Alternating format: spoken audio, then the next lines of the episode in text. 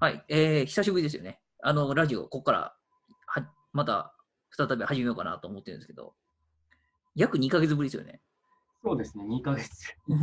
2ヶ月かな？ってなりますけど、撮ろうと思った時は何回かあありましたけどね、ちょっとタイミングが。そうです。よね。ちょっと、うん、タイミングとネタをどうしようかっていうとこうん、うんろで、ちょっと考えてたんですけど、うん。うんまあ、あんまりね、なんかね、その、ウェブマーケティングとかそういう縛りばっかりやってても、うんどうなんだみたいなうん、ところもあったんで、なので今回から徐々にその要素もちょっと、なんかは要素というか制限を外しつつやっていこうかなって感じなんですけど、うん。なのでその第1回目というか、新たな気持ちでいく、1回目という感じでいくんだったら、何がいいかなっていうテーマで、はい、まあ、ちょっとこの、のみ、あれですね、ラジオ始まる前にミーティングしましたけど、はい。えーまあ、あえて今、その、まあ、これから起業するんだったらっていう感じで、もしくは、大田さんの場合は12年ですよね、起業してからっていう意味だったら。そうですね。僕で多分9年、9年、10年ぐらいかなっていう感じだと思うんですけど。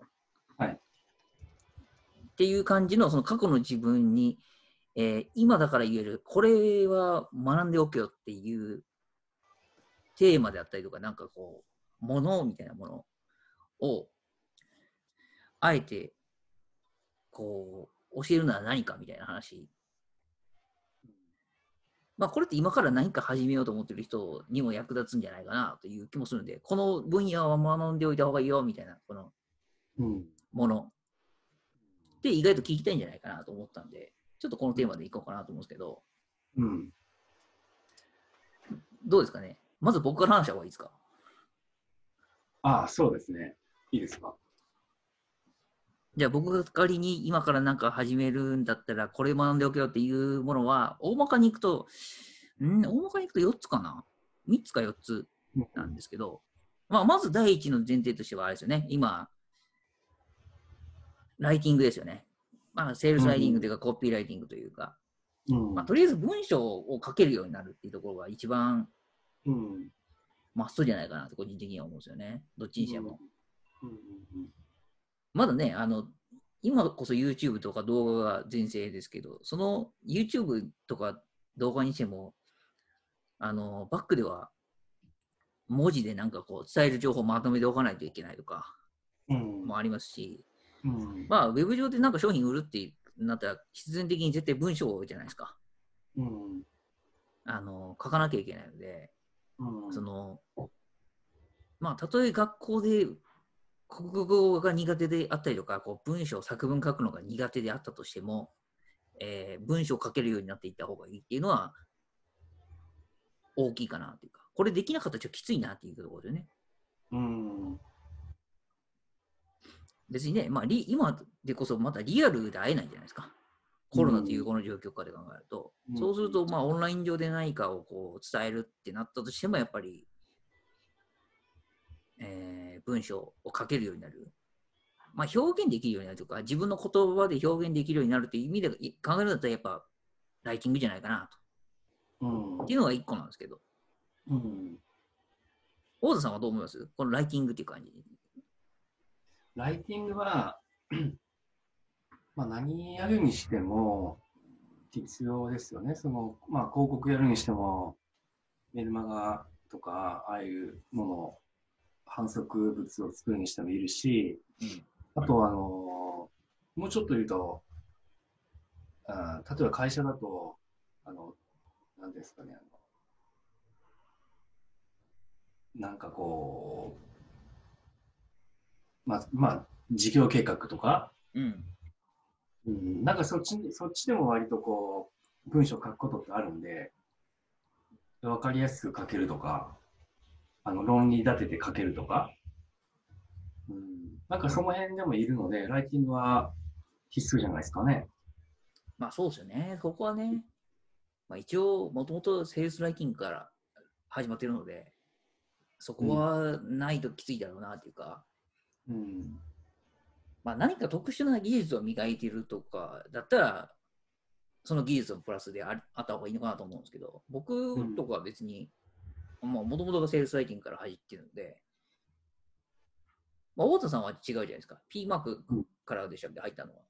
そうですね。最初独立した時は P マークのコンサルティング。なんで、はいまあ、それのはし、このは、なんかこう、スタート地点がちょっと違うから、またそれで変わってくるかもしれないですけど、どっちにしても、うんあそれでも、ライディングですかね、どっちにしてもっていうところが、うんまあ、まず一個あるんですけど、ここ多分、大田さんと共通している部分かもしれないっていう、うんうんうんうんあるんですよね。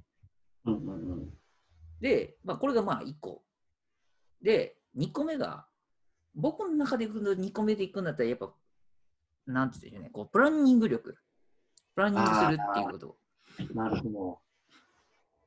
要は、その、まあ、コピーっていうのは要は言葉なんですけど、その言葉を使って自分のアイディアとかを、えー具現化するっていう時になってくると、やっぱりこう、ビジネスに落とし込むためのプランニング力みたいなところうんっていうのは結構いるかなっていうところがあるんですよね。うん。一応ね、ライティングで LP まではできたとしても、そのビジネスの構造をどう考えるとか、どういう、うえーそのサービス提供の仕方であったりとか、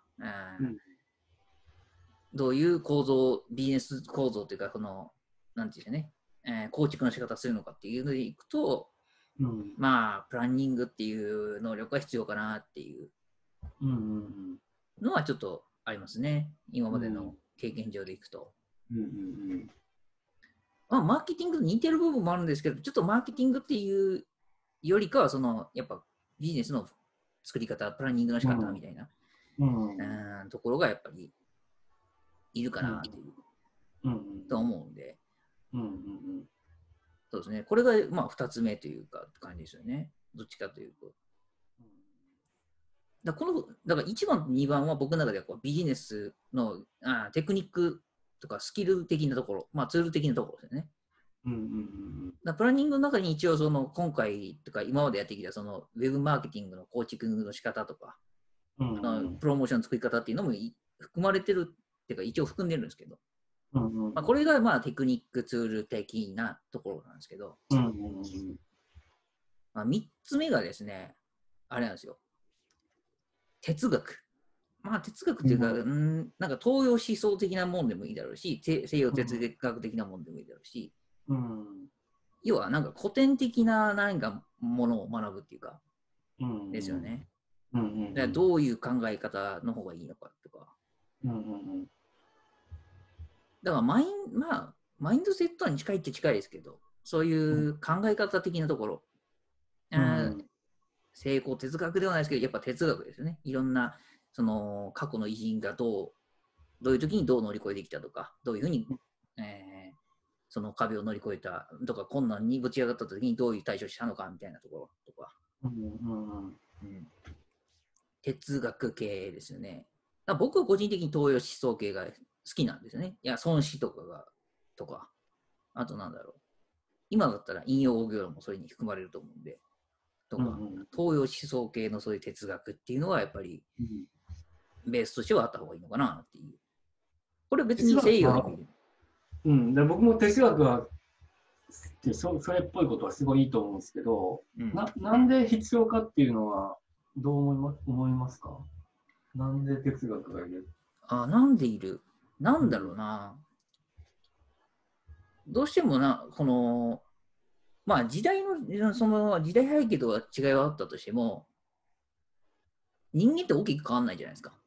うん。あの考えることっていうか、その問題とかトラブルに対処したときにどう取るかっていうのは、うん。多分まあ、人それぞれ個性はあったとしても、うん。根幹的なところではやっぱこう、似てるというか、行き着くところは一緒じゃないかというところは根本にあると思うんで、うん。うん、そういう意味で考えると、やっぱその過去の人たちが積み重ねてきたそういう考え方、哲学的なことっていうのを、要は、拝借できるっていう意味では、いいんじゃないかなと思ってるんですよね。あーまあ、三部詞僕まで読んでるんですけど、うん。あの漫画のやつ、はい。もうやっぱか今今と時代とはまあ基本的に変わらないですもんね。そうですね。人人っていう部分でいくと。そうですね。だから、その、なんだろう。あんまり権力固まりすぎると、腐敗するとか、とか、うんもしくは自分だけ律すると、律して相手のことを考えないと、その、破滅するとか、まあ、そういうのでもう過去の、でもう散々繰り返されてることじゃないですか。うん。だからそういうのも学んでおけば自分で失敗するっていう、なんて言うんでしょうね。あの、まあリスクは最低限回避できますよね。うん。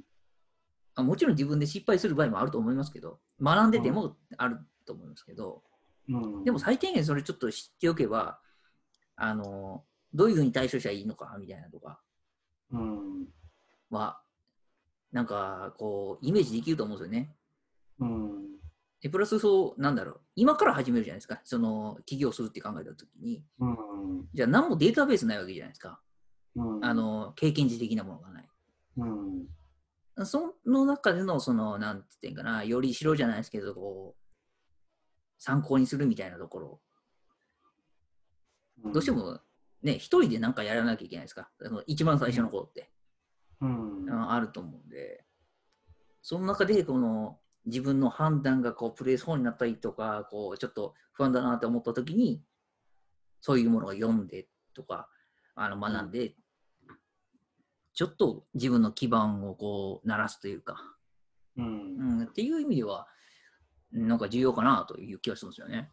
うん。だからそれがまあ言ってみれば哲学を学ぶ理由なのかなという。うん。うん。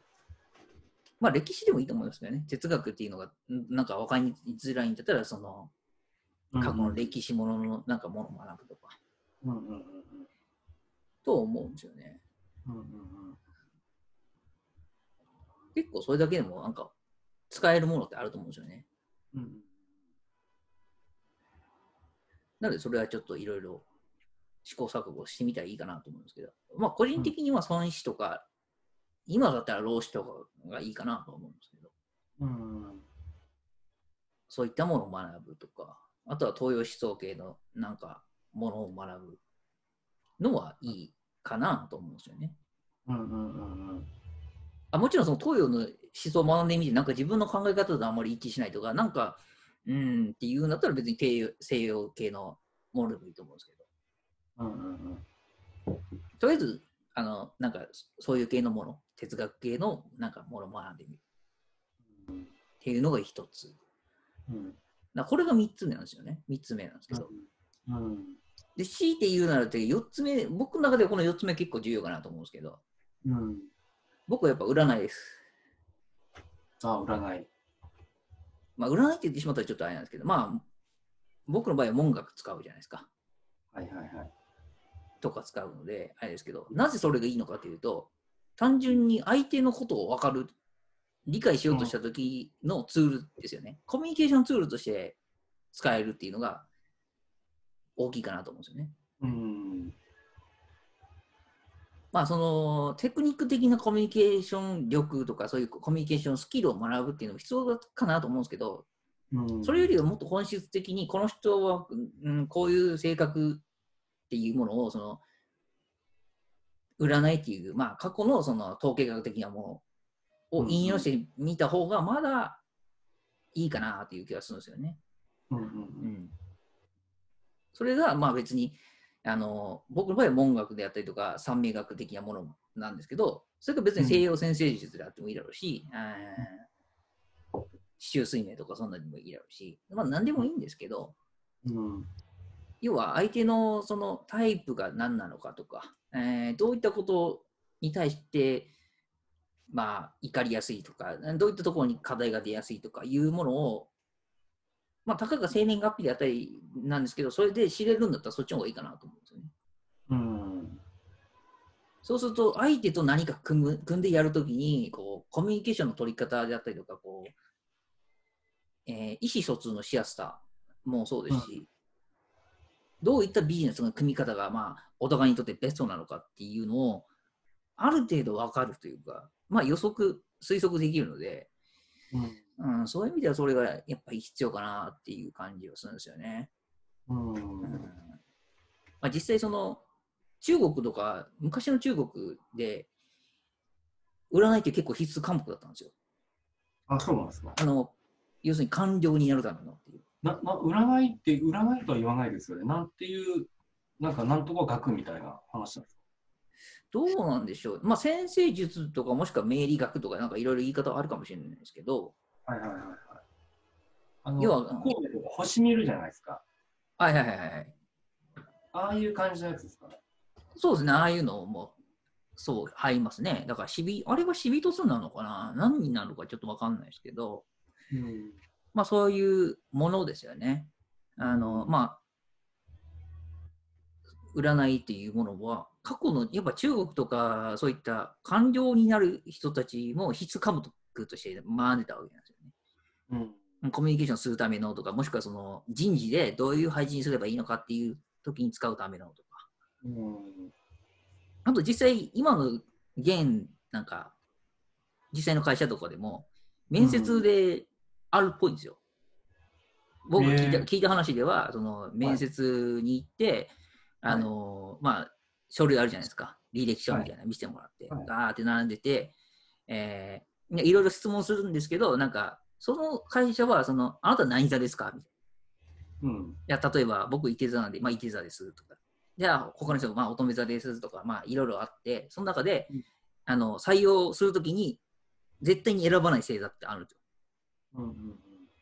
だから、なんか、第一印象はちょっと、まあ、良さそうととか、書類選考で良さそうな人がいて、で、もう一つも書類選考で、まあ、良さそうな人がいて、まあ、もし二人、なんか採用候補がいた場合に、こっちの人いてた、こっちの人はお羊座だったら、あの、うちの会社いて座を入れないっていう決めてるところだったら、もういて座の人捨てるんですよ。へえ。へえ。どうしてもうちの組織にはこの、この星座の人は合わないっていう。えー、今そんなんやってる人いるんですね。会社実際あるんですよ。へえ。それがあの別に西洋先生術なのが、いまあいろいろあるんですよ。市中水明とかで選ぶとかはあるんですけど、はいはい。聞いた話ではその、ある星座の人は入れないっていう 会社があるっていうのは聞いてます。へえ。それもなんか面白いですね。どうしてもその、なんかね、その何座とかで、ある程度性格っていうのが分かってしまうのがあるので、はい。そうするとうちの組織のそのバランスを考えたときに、この人がい入ってしまうと、ちょっとこの辺の輪が崩れるとか、あの、はいてかいろいろ出てくるので、はいはいはい。なんかあの申し訳ないですけど、そこはっていう、うんうんうん、っていうところがあったりするんですよ。だから、あの、やりとり、最初のやりとりは多分あると思うんですよね。最初のやりとりで、第一印象良さそうとかは、自分の感とか経験で選ぶとしても、最終的なところで、あの、ちょっと占い的なものを使うとか。うんうんっていう会社は実際あるので、うん。うんうん、そういう意味で考えると別、まあ、それがいい悪いは別にしても、なんか賛否両論あると思うんですけど、うん。ただ僕は少なからず、その、今実際文学とか三名学とかを、まあ、組むときにやりますし、ビジネスの考えるときうん。でも、その、使うので、うんあれですけど、まあ、あながちね、これね、あの、馬鹿にできないので、うんうんうん。結構ね、あの、芯を食って当たるときあるので、そういう意味で考えると、これは使わない手ないよな、みたいな。っうんうんうんていうので考えると、やはり今だったら僕は、マストで言うんだったら、ライティングと占いを僕学ぶかなと思うんですけどね。うん。どっちでいいかで言ううんうんううん。ん。結構大きいかなと思うんですよね。うんうんなので、まあ、皆さんにそれを学べとは言いませんけども、僕の中ではその占い的なものは、特にこれからの時代、要は、その、今またちょっとずつね、社会構造って一気に変わってきてるんで、こう、中で行くんだったらいるんじゃないかな、みたいな。気がするので、うん占い。だから、うんえー今まで言ったので行くんだったら、一つ目がライティング、まあ、二つ目がプランニング力、まあ、マーケティング的なものを含めてっていう意味では、プランニング。うんうん。で、哲学、まあ、古典的なもの。で、うん4つ目が占い。うん。ただ、強調すべきところは1番と4番ですね。あのライティングと占いは学んだ方がいいんじゃないかなっていうはいはいはい。ところ。占い、すごいですね。占い重要ですね、そして。占い僕の中では結構あの使えるかなと思うんですよね。はいはいはいはい。実際あるんですよ。あの今僕習ってるやつとか三名学っていうのがあるんだけど、はいはい。三名学である漢詩が入ってる人、要するに誕生日でいろいろ出てくるんですけど、干支みたいなのがあるんですけどね、あのはい60個の漢詩があるんですけど、その中の1個の漢詩が入ってると、えー横領しやすいタイプ。絶対に横領するっていうわけじゃないですけど、横領しやすいタイプとか、はいはいはい。あの組織裏切りやすいタイプとか、はいはいはい。えー、と敵に回すと下克上起こるタイプとかあるんですよ。うんうんうん。何でしたっけ？お引用語彙引引用語行ですね、引用語行が、はいまあ、あったりするので、うん。まあ、だからその関心持ってる人が絶対にそうなるっていうわけじゃないですけど、でも、その不確定要素があるっていうのを知れるだけでも大きいので、うんうんうん。もうそういうのを知れてもいいかなっていうところで。なので結構そこは使えると思うんで。うんうん。っていうところがまあ僕の中で、まあ仮に10年前の自分に言うんだったらこれ学べっていうのが4つかなっていう。特に2つっていうところですけど、うんうんうんはあるんですけど、まあこれ踏まえた上で大畑さんはどうですかね。大畑さんが考える、まあうん別に何個でもいいんですけど、これは学んだ方がいいっていうか、学んでおけよって、まあ12年前の自分にアドバイスするんだったら、そうですね。うんと、まず、だから僕は最初、ライティングじゃなかったから、最初にライティングきちっと学ぶべきだったな。まあ、あの、何やるにしても、うん。もうベースとして、ライティングを学んどけばよかったなと思いますね、さあの最初に。最初に。授業前でもいいかもしれないけど。ああ、なるほどね。うん。そうですね。あとは、まあもちろんその、その、コンセプトかん、あのプランニングって松井さん言ってた、近いかもしれないですけど、そのコンセプトにまとめるっていうこと、はいはい。コンセプト今もなんかうまくできないけど、その、そういう、なんか、コンセプトにこう、まあ企画かな、うん。企画のまとめ方っていうんですかね、うん。うん。そ、その、えっ、と、企画のまとめ方、あの、はいるかなと思いますね。うん。まあ、要はパッケージングをどうするかってことですね。そうそうそなんだろう。まあ、企画力とかコンテンツ力、まあ、コンテンツって言ってしまうとあるかもしれないですけど、まあ、企画力ってことですね。を磨くってところですよね。う。企画力？うん。大田さん自体はその企画力磨く上で何何かこなんですかね。う、参考にしたものってなんですか？企画力は、結構プレゼンの本読んだり、ああ、プレゼンの本。はい。あの、なんか、昔読んだのがなんかアタックスかな、アタッアタッカーズ、大前健一の企画のああ、そそうそういう、そういう本とか。うん。はい、そういう本とか、なんか田坂さんとかっていう人の企画のなんか話とか、はい。なんかそういうのは読んだ記憶がありますね。今もなんかうまくできないけど、うん、まあでもそういう企画、要はまとめるってことですね。そう、まあ、アイデアの出すところからかもしれないですけど、うん。うんまあ、企画、うん。ライティングと企画と、うーん、あとは、今、今はちょうどまさに今勉強してるのは、時間管理。時間管理。えっ、と、で今もう、今何やるって、いアイコンを毎回アプリでボタンを押して、うんで、えっ、と、全部記録してるんですね。あ、そうですね。うん。そう。で、まあ自分の中で決めた、その、これは生きてる時間だ、死んでる時間だっていうのがあって、ほうほで、この今月は死んでる時間が何時間あった、で生きてる時間が何時間あったみたいな、う。ああ、なるほどね。そういうのを集計ししして、じゃあ、まあ目標の、じゃあ来月はどういうふうに時間を使っていこうみたいな。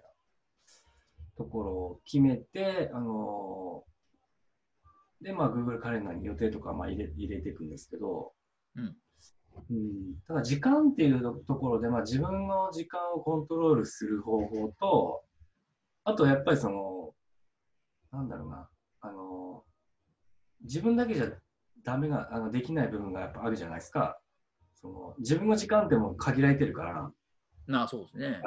そのレバレッジというか、その、まあ、人の時間を人の使わせてもらったり、あとまあお金で時間を、まあ、なんかややってもらって、その時間をその分、あの、そっちに移移乗したり、なんかそういうところの時間管理、うん、の特に、まあこれは勉強というか多分トレーニングだと思うんですけど、うん。その自分がやらないといけないことをそのきっちりやるための、なんか、メンタルの話かもしれないですけど、例えば朝早く起きたりとか、なんかわかんないですけど、そういう習慣身につけたりとか、ああ。習慣の話になるのかな？うん、なんか、そういう、こう、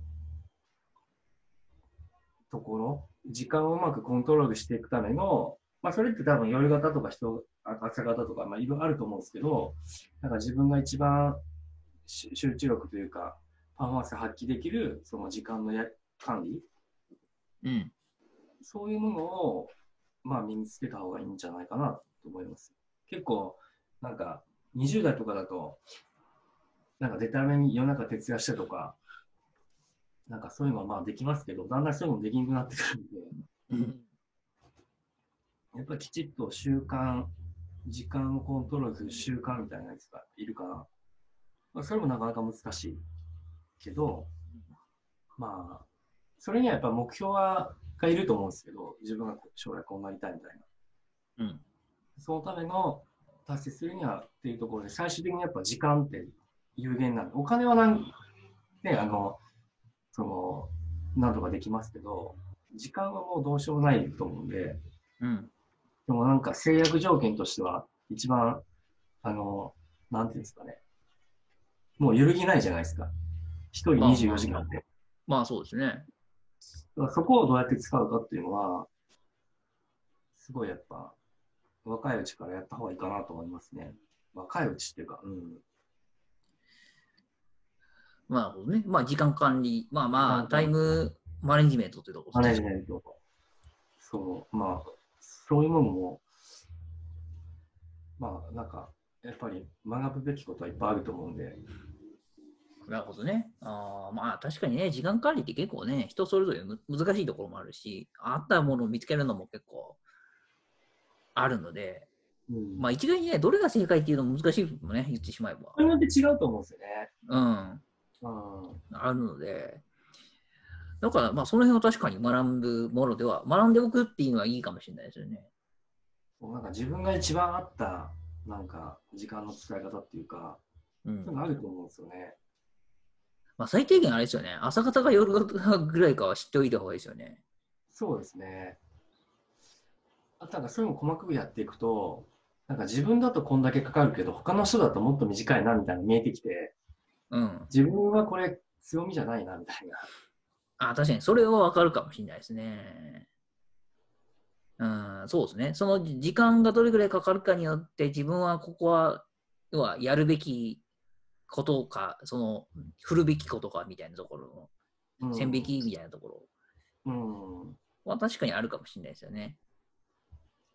だから結構数値出してみると面白い、面白いなと思いますね。あまあ確かにそれはあるかもしれないですね、一つね。うん、うん。なるほど。で、今、とりあえず3つぐらい言ってますけど、他ありますか？おもう一個、もう一個、まあ、やっぱもう一個はお金のこと。お金のこと。はい。まあ、ちょっと手法みたいな話になっちゃうかもしれないですけど、うん。やっぱお金を、例えば、お金の借り方とか、あのお、えっ、と、結構今だと、まあ、特に今年なんかあの、補助金とか助成金とかいろいろあるじゃないですか。ありますね。ああいうのってやっぱり、あの、いっぱいあるんですよね。で、使ってる人はすごい使ってて、やっぱり。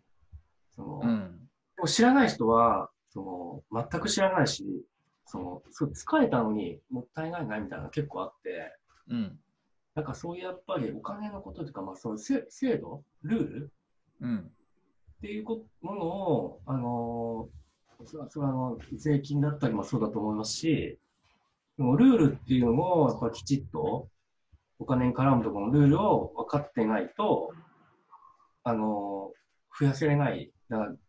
なんかやっぱり新しい事業やりたいと思っても、そういうことが、あの、障害になってできないから、その、お金に関するところのルールっていうのは、やっぱり勉強した方がいいかなと思いますね。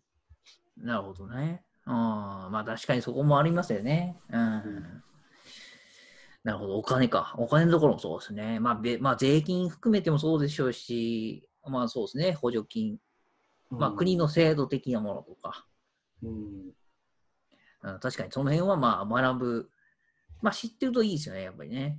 うん、うんただもう僕はその辺完全に捨てた捨ててるっていうところは、まあ、言い方悪いですけど、あの、あれなので、誰かに任せればいいかなっていうっていうところもあるので、うん、うん、まあまあありますけども。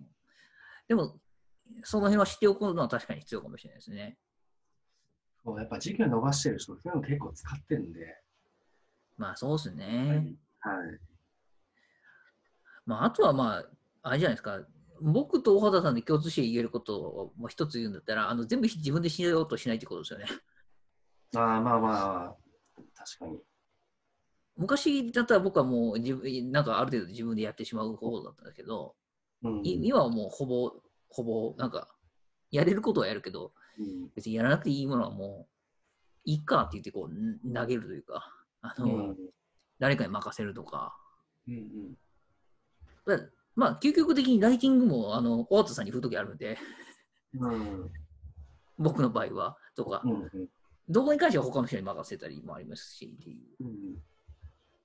うん。だどういうやり方を、あの自分が何をやった方がいいのかとか、その、えっ、と、多分一番最初の頃はどうしても足し算をしたがるというか、してしまいがちなんですよ、うんどっちにしても。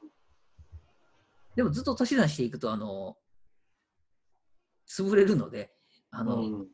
どこかで引き算をしていって、えーあの最終的に絞るっていうか、こう、ぎゅっとうん。自分の一番コアとなる部分だったりとか、こう、まあ、自分がも最もやらなきゃいけないとか、自分にが、まあ、一番やるべきだろうなっていうところに、あの、フォーカスするっていう意味でいくんだったら、まあ、やっぱりどうしても何個かに絞らなきゃいけないので、うん。だからそういう意味で考えると、まあ、いろいろ学ばなきゃいけないことって、まあ、たくさんあると思いますけど、うんまあ、誰かに任せるっていうことも、一つ知っておかなきゃいけないところかなと思いますよね。うんだからそういう意味で、やっぱ、その、んん誰かそれらしい仲間を作るっていうのが大きいかなと思うんですけどね。うんそうか。とりあえず、今よ4個出ましたけど、他に何かあります、なければ、まあ、あれですけど。うん、まあ、あとは、スピーチ？スピーチ？その人前で、はあの、の話し方みたいな。あのえパパブリックスピーキングみたいなこと？っていうことでもない？発声かな？その、こう、なんて言うんだろう。どういう領域になるかな。まあ、YouTube とかで話すじゃないですか。はい。でもそれってし結構人によって声が聞き取りやすかったり、にくかったりとか。ああ。っていうこと発声、発声なのかな？発声かな？うん。発声かな？うん。そそそういうのは、やっぱ、まあ、とそれもトレーニングかもしれないですけど、うん。やっぱ、ああいう教室って結構あるじゃないですか、そういうの。あ、ボイストレーニング的なやつ声の出し方って、あの、学べるんじゃないかなと。ああ、うんまあ確かにあるますよね。割となんか重要、重要というか、まあ、うん重要、勉強、勉強しといてもいいかなと思いますね。僕なんかできないから、そういうのって大事なんじゃないかなと思ってます。まあまあ確かにな、まあ声の発,、まあ、発声の仕方って確かに人そなんかそれぞれあるだろうから学んでおくっていうのは一つだと思いますけどね、確かに。そうだな。まあ僕も別に自分のことをどうと言いませんけど、発声とか学んだこともないのであれですけど、まあ、なんだろう、人前で何かをやる、そうだな、商品持ってない系であったりとか、要するに実物のものを売らない人、あ、どうか、別に実物売る場合でもあれか、テレビ通販とか出たりするのか、場合によっては。うんうんうん。まあ、そういう意味で言ったらトーク力か。あ、トーク力ですね。うん。うん、まあ確かに必要っちゃ必要かもしれないですよね。うん。まあ、うんそうですね、トーク力もあってもいいかなというところですね。うん。ただ僕は、まあ、その話ちょっと出たんで、その発声というか声の部分で出たから、あれですけど、そういう意味で考えたら僕はどっちかというと説得力の方が必要かなと思いますけどね。ああ。そうですね。だから、まあそういうとこだろうな。説得力。あ、それって論理的な流れとかそういう話ですか？っていうのもあるだろうし、あとは、その、なんだろう、人としてのその考え方がききちんとしてるとか、うん。あーもあるだろうし、まあ、情報の提供の仕方とかもある,、あると思うので、うんうんうん。だからそういう意味で考えると、やっぱライティングにつながるんですけど、あの、ライティングでその辺を学べるじゃないですか。うんいい意味に考えたら、どうしても戻ってきてしまうんですけど、やっぱりライティングである程度その自分の考え方をまとめるっていうようなことを学んでおいて、まあ、それをいざ話すときに、まあうん、今言った、まあ、スピーキング、要は発声とかうんにつながるのかなと思うんですけど、うん。だかうん。らそういう意味で考えると、やっぱ、ライティングが重要かなっていうところですよね、どっちにしても。うん。うん。うん。そうか。まあ、とりあえず、大田さんの中で考える、今5つ出ましたけど、なんだ、そのライティングとか、うん。あとはその企画的なところ、企画力的なとこうん。ろ、あと何でしたっけ？えー、っと、企画力。企画力と僕、時間管理かな。あ、時間管理。理かな、時間管理。はい。えどこ時間管理が、まあ、も、も、そう、も、まあ、習慣の部分かもしれないけど、でも、結構、なんかこう、今、まあ、勉強学んでて、うん。あのーあ、そうした方がいいなと思うと結構あって、うん。うん、まあ、時間管理はいるかなと思います。なるほどね。だからまあ時間管理含めて、まあ大体3つ、プラスアルファ2つみたいなところですかね。お金と、うん要は発生とかっていう含めて。うん。っていう5つぐらいかなってことですよね。うん。まあ僕4つで言ったんですけど、あえてもう1個付け加えるなら、あれですね。あの、IT ツールとかそういったもの？あ、IT ツールは、確かに、確かに、確かに。だから、ううんん、だから海外の情報とかをキャッキャッチできるようにとか、もしくはその最新のなんかツールをキャッチできるようなところはうんあった方がいいかもなっていうところですよね。これ、英語力ですかね？まあ、英語力は別にあの最近 Google 翻訳っていうか Google さんがいるんでどう,、はいどうにかなると思うんですけど、はい。なんかこう、い要は、なんだろうな。まあなんか、なんだろう。でもなんかこう、使えるツールを常に探すとかいう意味での、うんうーん、まあそういったものを知っておいた方がいいかなっていうか、うん。学んでおいた方がいいことでいくんだったら、海外のそういう、なんだろう、マーケティング事情系は知っておいてもいいかなぐらいですよね。これ別になんかその、まあマーケティングとかコンサルする人だったら特にっていうとこだと思いますけど、別にこれがマストかって言われると別にマストとは言い難いというか、うん。別にね、日本でやってる人いろいろいると思うんで、その中から情報提供とか、情報を取ってくればなんとかなると思うんですけど、うん。最低限自分でできた方がいいっていう意味で考えたら、い今さっき言った4つぐらいかなっていう。まあ、プラスアルファでそれいいっていう。IT ツール系。IT の、まあ、基本的な知識ってことですかね。なんだろう。ちょっと言葉あるじゃないですか。あの、うーん。まあ、そこまではいらないか。まあ API とか。ああ、そこまでどうかな。そこまではいらないか。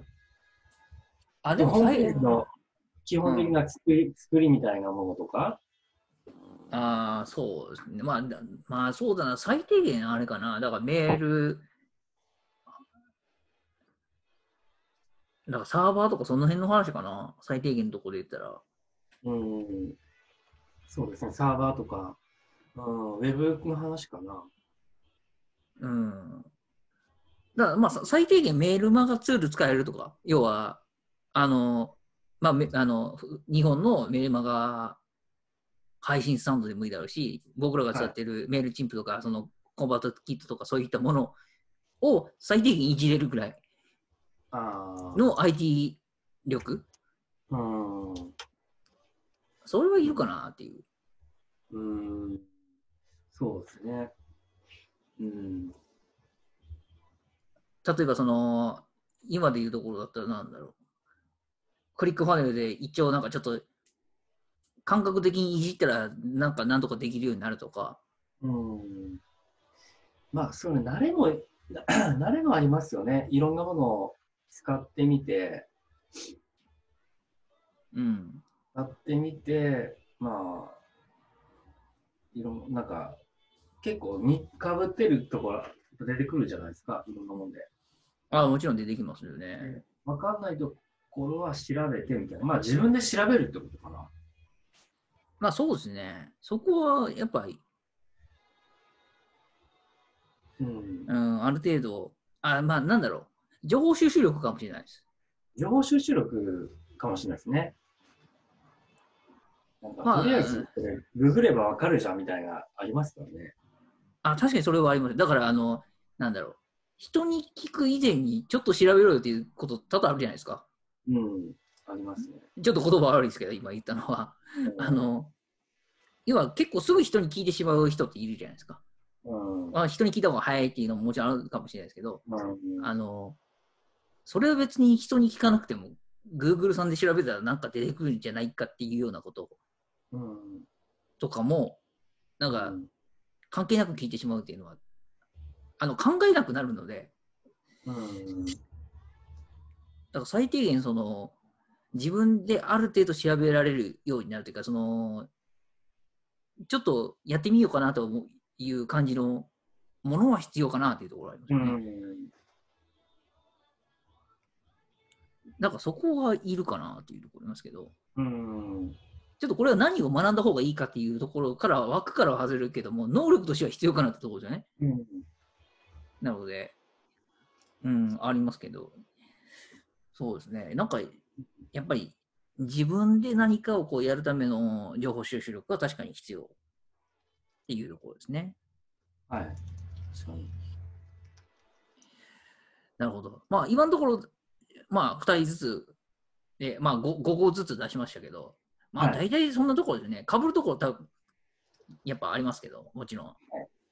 それぞれね、やっぱ視点が違うので、はいあ。の、まあ、参考になる部分もあるんじゃないかなと思うんですけど、はい。大野さんはこう、聞いてみてどうでした？そうですね。いや、占いの話は、あちょっと発想なかったんで、あまあ、確かに、まあ、そういうものも、あり、あの、勉強したら、まあ、人との付き合い方とか、そういうのが影響してくるわけですもんね。そうですね。それはあるかなと思いましたね。だから、それ結構あると思思いますね、僕の中では。うんうん。あの、もう一個いい点は、あの、イライラしなくなります。うんうんうん。あ、そうなんだ。あの、例えばですけど、あの、その、何かをするのに、あの、初初速が遅いタイプの人がいるじゃないですか。うんうんうんうん。でも自分は初速が速いというか、まあ、すぐできちゃうというタイプというか、あのすぐ行動に移せるタイプとか。うんうん。で、自分ができるから相手もできるだろうっていう尺度でコミュニケーションを図ってしまうと、うんお互いストレスになるじゃないですか。うんうんうん。なんでこの人言ったのにすぐできないんだって言ったら、あの、その言った側がイライラするじゃないですか。できないことに対してイライラするし、うんえー言われた方の側は自分はそんなすぐ言われたってできないのに、そう言うなよって、ここでイライラするじゃないですか。うんうんここからあのギクシャクしていくじゃないですか、お互いのイライラがの積み重ねから。うんうんうんで、あの最終的に何かの表紙で、バーンってこう、人間関係的にトラブルがに起こったりとか、うんうんそれってあの大畑さん、経験上いろいろあるじゃないですか。うんビジネスやる上ではとか、もしくは普通の人間関係築く上ではっていう。ああ、そう、確かにそうだな。でもだからこれってあの性格の違いとかその物事をどう捉えるかっていうのはその人それぞれで見てる世界が違うのでそれを知る意味でやっぱっていうところで考えるとあこの人はそういうタイプだから言ったとしても理解できないというかその発想がないよねってなったらあの怒らなくなるんですよね。あその人そういうタイプなんだってなったら対処できるじゃないですかうん。知ってる側が。うん。みんな知らないからあのイライラするわけですよ。うん。うん。だからそういう意味で考えると、そのイライラ、余計なことで終わらなくなったのは大きいかなと思いますけど。うん。そう。だからそういう意味ではやっぱ、いいいいメリットとしてはありますよ。うん。うん。そう。だからあのトラブルを起こしにくくするためには知っておいていいかなという。ああ、なるほど。なるほど。それ避け避け入れたらもう言うことないですね。あるんですよ、やっぱりそこは。うん。うん。だって大体あれじゃないですか、そのトラブルを起こすときは、その認識の違いが大体じゃないですか。うんまあミスとかはもちろんありますけど、ミスでうんなんかトランプになるとかっていうのもありますけど、うん。でも大体そのミスが起こるときのきっかけがその認識の違い、あのうん意見の齟齬みたいな、食い違いみたいなところが、やっぱことの発端になりやすいので。それをある程度最初の頃からこの埋め合わせできるというか、そのリスクをうんマネジメントしやすくなるっていう意味で考えたら、うん。確かに。占いは確かにいるかも。そういうもの。特にこう人に任せるってなったらそこの辺が結構大きいんですよね。はいはいはいはい。何でも自分でやろうだったら別に自分の裁量でできるから、あ関係ななくできるんですけど、人と組もうとか、うんまあ、今やってるプロジェクトでもあるじゃないですか、こうデザイナーに自分ではこう言ったつもりだけど、全然認識されてないとか、うん。それってタイプによってやっぱ違ったりするので、うん。だから結構ありありますよ、そういうところでは。うん。だからあの人間関係とかそういう、なんか、この辺、なんかふと自分の過去を振り返ったときに、なんでこんなトラブルを送ったんだろうっていうことに対して、若干、あの問題解決できるというか、ところはあるので、そういう意味では、今そういうことにちょっと困ってる人は学んでみてもいいのかなっていう。いや、それはありますね。うんあの占い師に頼るっていうのも一つの手なんですけど、占い師に頼るよりかは自分で学んでみるっていうのは一つの手だと思うん。うので、だからそれが一つかなと思いますね、やっぱりね。うんはいはいはいはい。だから、大田さんの感想的にはその占いっていう発想がちょっと斬新ということでね。ちょっと占いは確かにと思いました。そうですね。うん。うん。そうか。もう僕の中でその大畑さんと喋ってて印象的だったのはやっぱこの、なんだろうな、時間管理のところかな。ここはあんまり僕の発想の中では、うん。まあ明確にそんなに時間を区切ってどうこうやるっていう、今は今はそこまで考えてないので、うんまあ、言われてみればそこは確かにその自分の時間がどれぐらいかかかってて、どれぐらいその無駄な時間とか取ってるのかっていうのを認識するっていうのはまあ一つありかなっていうところも確かにあるんで、うん。うん、確かにそれは確か、うん、使えるなっていうのもありますね。うん。まあ、あの一番最初のその起業したての頃とかって結構何したらいいとか何に時間使ってるということは全然意識せずにがむしゃらにやりがちなので、うん。うん。そこをもうちょっとあうまく時間を使えたらまあ、多少効率的になんか進める部分もあるかなって、今思えばあるので、うん。それは確かになという思いますね。うん、そうですね。なんかこれは確かにいろんな発見があると思うんですけど、まだね、この僕ら二人の会話を聞いて、あの、聞いてくれた人がどう思うのかっていうのも多分あると思いますけど、うん。ちょっとその辺の意見とかなんかね、あったらいいですよね。まあ、そうですね。うん他の人がどういうのを、他の人の意見が聞きたいですよね。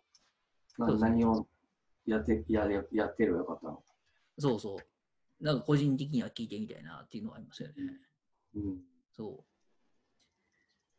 なのでちょっと、なんかコメントみたいなものをいただけたら、そこでぜひいただきたいですよね。ね。こういったものを僕自身は思うんですけど、みたいなところはいありますよね。はい。なるほどな。まあ、とりあえずちょっと今回のテーマは、その過去の自分に今アドバイスするんだったら何学べよっていうところで話を続けて、まあやってきたんですけど、うん。他なんかあります、その次回こういったテーマで話したいとかあります？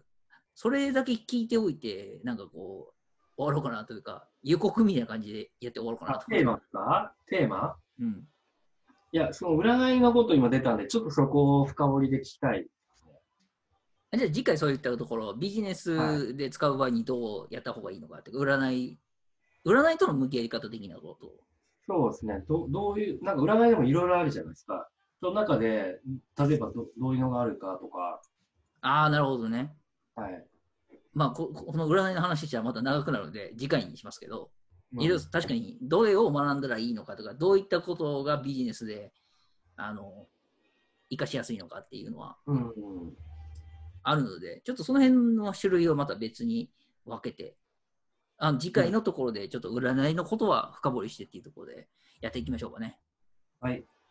はい。なので、またあの、次回もお楽しみということで、はい次回がいつやるかちょっと、まあね、あれですよね、次回の、あの、まあ、大体今月中にまたもう一回やると思いますけど、あの、まあ、ちょっと気長に待ってもらえればと思いますんで、ぜひ今後とも、はい、よろしくお願いします。はい。ありがとうございます。はい。